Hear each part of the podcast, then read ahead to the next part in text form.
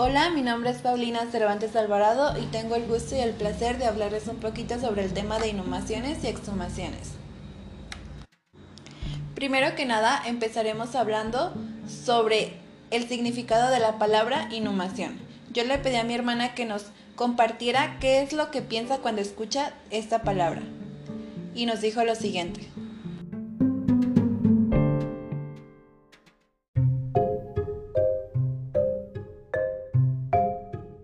La palabra se refiere a enterrar restos de humanos o animales.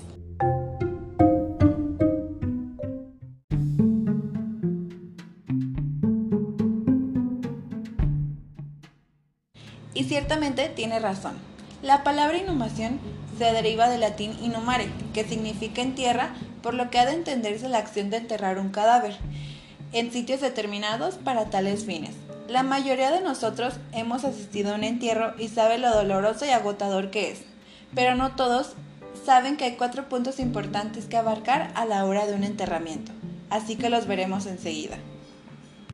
El primero de ellos es el certificado de defunción, que es un documento acreditativo en donde se anota la ubicación geográfica, causas de muerte, nombre, dirección y registro sanitario del médico que lo certifica. El segundo de ellos es autorización civil y sanitaria para el enterramiento.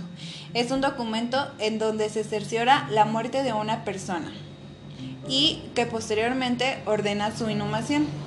El tercero es la inscripción en el libro de defunciones que se encuentran en los registros civiles, que es en donde se registra todo lo relativo con el estado civil de las personas, nacimientos, defunciones, emancipaciones, etc. Y por último, se genera la llamada partida de defunción, que es en donde se encuentra sentada la muerte de una persona. Y bueno, finalmente abarcamos lo más importante de la inhumación. Ahora pasaremos al siguiente tema, que son las exhumaciones. Hice el mismo ejercicio que en el primer tema. Le pregunté a mi hermana y ella nos dijo lo siguiente.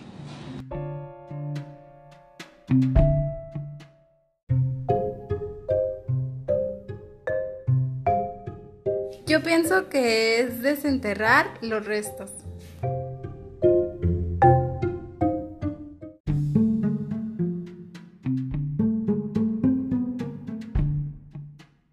Y ahora veremos de dónde deriva. Etimológicamente se deriva del latín, la palabra ex que significa fuera y humus tierra, que consiste en extraer un cadáver de su esqueleto o sus reliquias de su sepultura para llevarlas a otra parte o para ser evaluadas por facultativos. También existen tipos de exhumaciones y las veremos enseguida. La primera es la administrativa, que es la que los cementerios lo hacen por razones de salubridad o por vencimiento de la concesión funeraria. La segunda es por solicitud de la parte interesada, ya sea un familiar o conocido, el cual quiera sacar los restos por algún tipo personal, pero esta consta de un breve lapso de 5 años, así que no pueden sacar el cuerpo antes.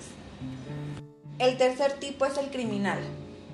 Es la que está tipificada como un delito, ya que se considera como profanación o la sustracción de cadáveres con fines de lucro, y es una ofensa a nuestro cadáver. Y aunque esto tal vez es difícil de creer, sí pasa en nuestro país y en muchísimos otros más. La judicial, por su parte, es la que se emplea o se practica para una autopsia para comprobar cualquier delito o sospecha de índole penal. Ya sea que una persona o un familiar diga, oye, no, mi, mi esposo no tenía nada, es muy raro que haya muerto. Empiezan a, a investigar, a indagar por si hay algún homicida por ahí suelto. Y el otro tipo es la exhumación de menos interés jurídico tales como las arqueológicas en antiguas necrópolis. En aquellos casos de personajes célebres que se practicaban con fines históricos, científicos y religiosos. Un ejemplo que les puedo dar es el rey de Tutankamón, que cuando exhumaron sus restos encontraron un ataúd de oro, vino, comida, collares y muchísimos objetos de valor. Les hablaré un poquito de las fases del proceso de exhumación. Hay dos, el primero es la justificación por parte de la Fiscalía del Ministerio Público ante el juez o la defensa. El segundo es la autorización del tribunal competente que informará a las partes de las notificaciones de fecha, hora y lugar. En este punto abarcan diferentes personas. Sería Fiscalía del Ministerio Público, integrantes de la Defensa Público-Privada, peritos expertos, gerente del cementerio, familiares, solicitantes u otras personas que el juez considere prudente. Para mí, ambos temas fueron muy interesantes. Espero te haya quedado un poquito más claro. Gracias por escucharme.